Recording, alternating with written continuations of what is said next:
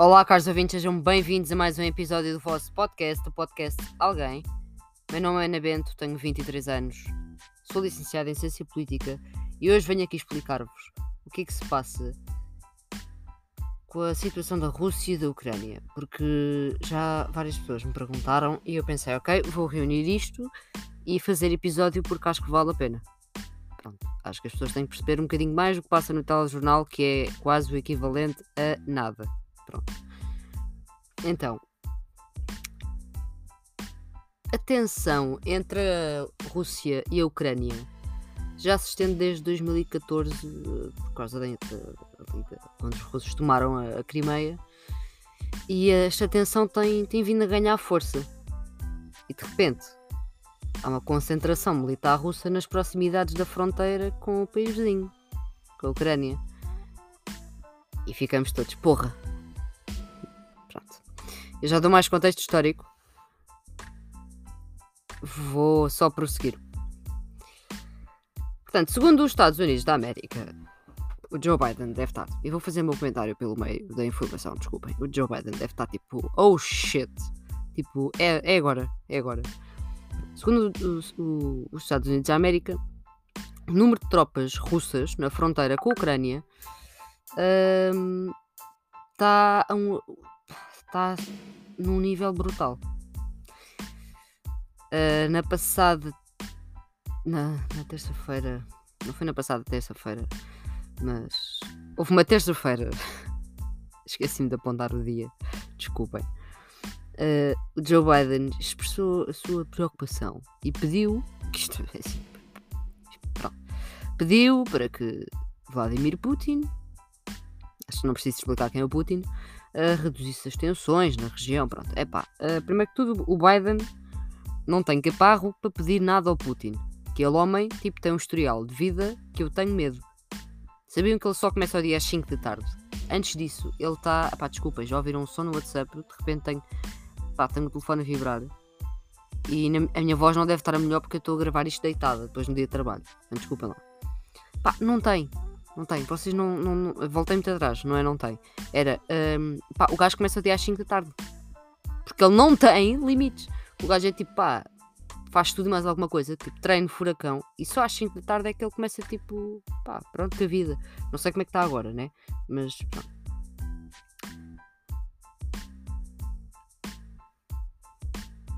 Desde o século XIX que a Rússia queria. Um, ganhar ali a Ucrânia. Isto não é uma, uma ideia descabida. Eles acreditam que o Ocidente é decadente e que hum, os grandes ideais da humanidade se concentram no Oriente. Isto foi uma afirmação de, do sociólogo Gustavo Lacerda. E para o mesmo, se. Já agora vou dar o contexto de quem é este senhor, desculpem lá. Este senhor é, é um cientista político da Universidade Federal do Paraná.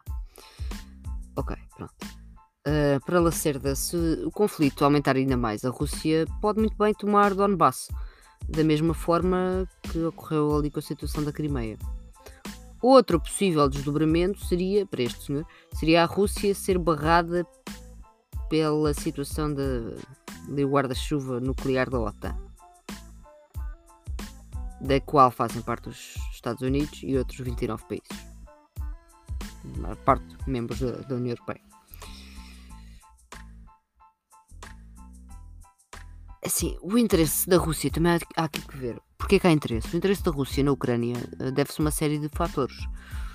Uh, o país uh, domina o Mar Negro, é uma, é uma região que é, é, é estratégica do ponto de vista político-geográfico, tem uma base naval, tem a base naval de Sebastopol, a única capaz de acolher e dar logística à completa frota de navios da Rússia né, no Mar Negro. Um, portanto, acho que estamos aqui um bocado. Não estamos assustados o suficiente. Assim, em diversos momentos da história, há conflitos localizados. Pronto. Eh, foi o caso da Primeira Guerra Mundial, que começou com a disputa pelos Balcãs, não é? E depois evoluiu para a Primeira Guerra Mundial. Há quem ache, é o caso aqui de Lacerda, o professor, que no caso específico de um conflito entre a Rússia e, por exemplo, os Estados Unidos, que já estão do tipo, se vocês avançarem para a Ucrânia, nós vamos ter que nos meter ao barulho. Um, o risco, ele acha que o risco de uma guerra entre as duas potências é, é baixo. Por outro lado, o Lacerda acredita que há uma ameaça concreta entre a população de Kiev e os russos uh, étnicos separatistas, que pode escalar para uma guerra civil na Ucrânia.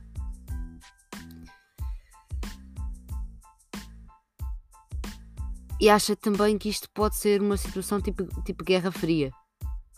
Ok? Ele acha isto também. Hum, hum, não, não concordo. Não concordo com a situação disto ser assim uma guerra fria. Mas aqui em termos de contexto histórico, porque para compreender a tensão entre os russos e os ucranianos é preciso recapitular assim bastante na história. temos que entender as motivações uh, da Rússia a invadir a Crimeia, que é a península situada ali ao sul da região ucraniana de Kherson e ao oeste da região russa de Kuban. Tinha sido concedida à Ucrânia em 1954. As divergências entre a Rússia e a União Europeia, que é aliada dos Estados Unidos e do Ocidente de forma geral, estendem-se uh, pelo menos o final da Guerra Fria em 91, 1991, quando a União Soviética, que fazia parte tanto da Rússia quanto da Ucrânia, uh, se desintegrou. Não.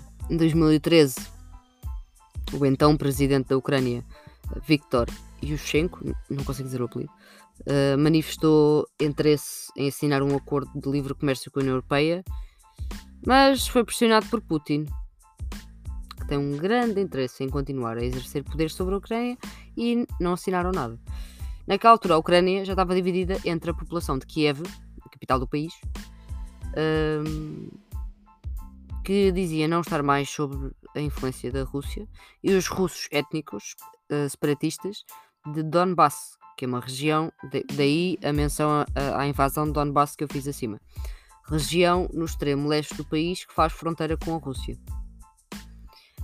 Houve uma onda de protestos que levou à queda de. Eu não consigo pronunciar esta palavra. Yushchenko? Talvez. O presidente de então.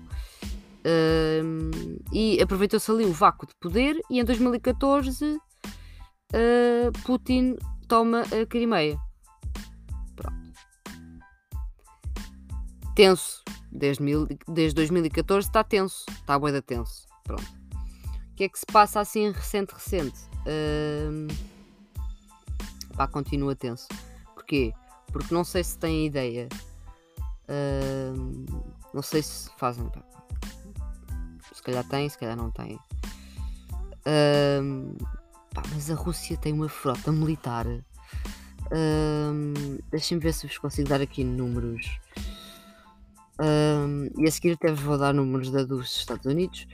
Uh, mas. Mas. Porquê que. Porquê que eu, porquê que eu pensei em frota, meu? Forças Armadas. É só isto que eu quero. Ok? Eu não. Desculpem. Vim do trabalho, está bem? Uh, e, e havendo porrada. E, e, foi com motivos racistas. Eu faço esse episódio no. Eu, eu, faço, eu conto essa história num episódio de Conversas de Café. Forças Armadas, ok? E agora eu precisava aqui das forças. Se não fosse pedir muito ao Google, quando eu liguei o computador, ele por acaso estava um bocado estranho. Não sei se posso estar a falar sobre este assunto. Já não posso.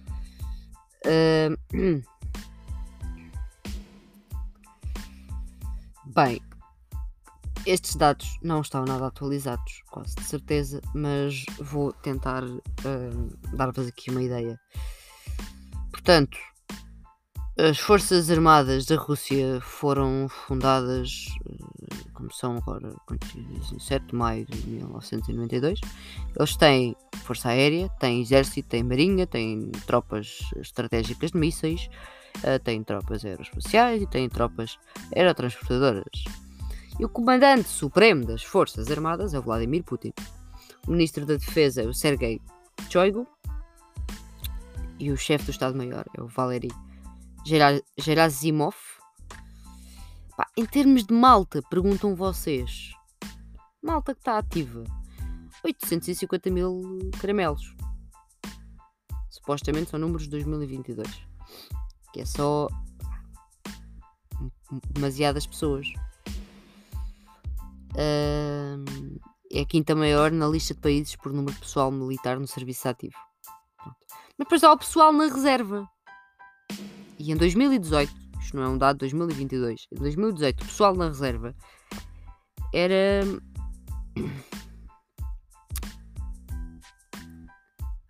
pá. Era mais de 2 milhões e meio, pá. então agora pensamos assim, imaginemos, vamos arredondar isto, era 2 milhões 572 mil. Blá, blá, blá. Uh, vamos. Vamos. Pá, se calhar Pá, não, não vou arredondar. Não vou arredondar. Não vou arredondar. Vou-vos só dizer que, por exemplo, os Estados Unidos têm disponível para serviço militar 17 milhões de, de pessoas. Uh, ai, desculpem, eu estava aqui a falar da Rússia. Meus filhos são 2 bilhões. Desculpem, 2 bilhões e meio milhão. de repente deixei de saber ler números. Uh, disponível para serviço militar, temos aqui nos Estados Unidos uh, 17 milhões de pessoas. Pessoal ativo,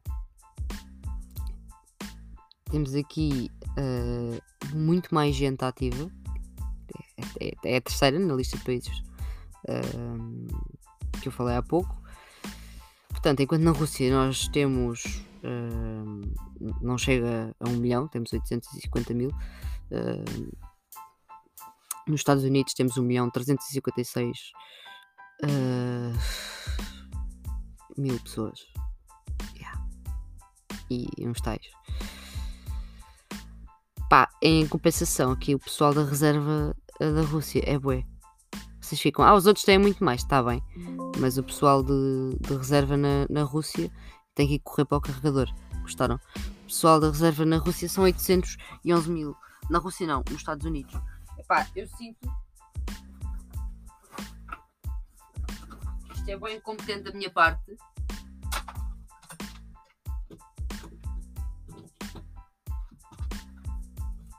Mas eu tive mesmo, mesmo. Tive mesmo que ir buscar o carregador. Desculpem. Foi muito mal. Espero que não. Espero que tenha sido tranquilo. Já estou a trocar Estados Unidos com Rússia de uma maneira. É pá, olha, é assim. Os, os Estados Unidos têm mais pessoal ativo. Os outros têm boeda pessoal na reserva. Pá, os Estados Unidos têm um orçamento, por exemplo, de 706 uh, eh, bilhões de dólares uh, nas Forças Armadas. Já a Rússia uh, pensou assim: o quê? 706? Não, 154 bilhões. Isto é em 2021. Em dólares. Pronto. Portanto, nem vamos falar depois da organização toda uh, do exército, não é? Nós, acho que, pelo menos eu, eu penso uh, na Rússia e penso assim: é pá, estamos, pá, já, esqueçam. Tipo, os Estados Unidos investem, investem, investem em, em, em militares, não é? Mas depois há um conflito, meu Deus. Pronto. Um, queremos boa da paz, queremos boa da paz. A Rússia investe em militares de uma forma Houve uma altura, não sei se isto ainda é, uh, é se isto ainda é, acontece ou não. Eu vou aqui fazer a pesquisa para vos dar o nome, mas eu acho que acho que Ok, fui parar a um sítio estranho. Mas acho que se chama Sambo. Pronto nas ruas da Rússia ensinava-se uh, artes marciais, um, uma arte marcial uh, específica que acho que é, acho que é, ou é, ou é o sambo, ou então é capaz de ser a busa. Estes nomes estão todos tipo com brasileiro em cima, tá certo? Pronto, porque a busa é uma tradição folclórica russa de combate corpo a corpo. É capaz, pronto. Pá, eles no fundo, isto tudo para dizer que eles no fundo, eu acho que já disse isto em episódio. Os gajos que pá, têm um exército de rua. Literalmente. Tipo, toda a gente sabe andar à porrada. Um, pá, o mesmo não se, não se passa no, nos Estados Unidos. Parece que eu estou a dar mais importância aos Estados Unidos do que à Ucrânia. Mas é assim, neste momento eu não consigo adivinhar o que é que vai acontecer na Ucrânia. Se vocês me perguntarem, eu tenho só, tenho só medo, ok? Mas, em relação aos Estados Unidos, pá, estão a ver o que é que é um americano saber andar à porrada? Pá, não existe. Pá, é raríssimo. Estão a ver? É boeda raro, não dá. Portanto, só aí eu já me assusto. Estão a ver? Um dos países que eu sempre quis visitar foi a Rússia. Epá, ainda não fui. Ainda não me apeteceu e também Covid. E agora Covid, pronto, não sei. Pá, mas eu agora disse, disse isto assim de uma maneira tipo, ah, ainda não me apeteceu. Tipo, ah, tipo, vou amanhã se quiser. Tipo, não, não, tive tempo, malta, não tive tempo e custa muito dinheiro e tem que ser uma decisão ponderada para ser como deve ser. Porque se é para ser, é para ser. Não se vive às metades. Uh, isto não devia ser aplicado à lógica de, de Putin, pá, porque o gajo, eu acho que ele vive isto demasiado, que é, se é para ser, é para ser. Calma, calma, bué calma. Ele assusta-me. A Rússia assusta-me. Tipo, eu quero ir à Rússia, quero, o que eu estava a dizer. Sinto que me estou a perder imenso no episódio, desculpem. Quero ir à Rússia. Pá, mas morro uma beca de medo. Não é? Pá, porque o governo lá é. Não é? Começamos no Putin e acabamos onde? Não é? Acho, acho que começamos no Putin e logo aí paramos, porque já estamos assustados. Rússia mete-me respeito. Tipo, os Estados Unidos estão a ver, tipo, não me metem respeito nenhum. A Rússia mete-me respeito. Pronto. Vinha-vos aqui trazer o que é que se está a passar. No fundo, o que, é que se, o que é que se passou. Pronto, desde 2014 estão muito chateados. A situação da Crimeia foi feia. Os russos foram maus. E pá, os russos agora querem brincar outra vez. Pronto, isto não foi uma coisa de, de, de semanas, não é? Porque uh, o governo russo planeia as coisas com uma grande antecedência, portanto não estamos aqui a brincar. Uh, a ideia da expansão para o território ucraniano também não, não estava longe da minha cabeça. Pá, não estava à espera, é que agora, pá, no meio de uma pandemia, se lembrassem, olhem, sabem o que é que era fixe? Bora causar um conflito militar bora pôr o panorama internacional todo confuso. Bora, tipo, não estava à espera. Tipo, porra, Putin. Tipo, o gajo provavelmente tipo, bateu no Covid, mas. E tipo, o gajo é imune ao Covid por causa disso. Tipo, pegou-lhe uma sova de porrada e tipo, já, yeah, está-se bem. Porque o gajo é maluco. Agora, porra, né? E acaba o episódio assim. Por favor, não venham à minha casa. Tipo, estou tipo, a olhar para a porta. Tipo, vai entrar um soldado russo e me vai partir os dois braços. E me vai fazer dar um beijinho numa fotografia do Putin. Desculpem, eu tive que incluir um bocadinho de humor aqui, pá, porque eu estava a jantar, meu pai estava a falar sobre isto. Epá, eu estava-lhe só a dizer, epá, não, não me preocupes, pá, não me preocupes mais, que eu já estou bem preocupada. Eu estou em cima do acontecimento, de, tipo, deixa-me. Não, não me tragas mais informação. Tipo, não. Eu procuro por mim, ela chega a mim, pronto. É isto que eu tenho para vocês, malta. Até uma próxima.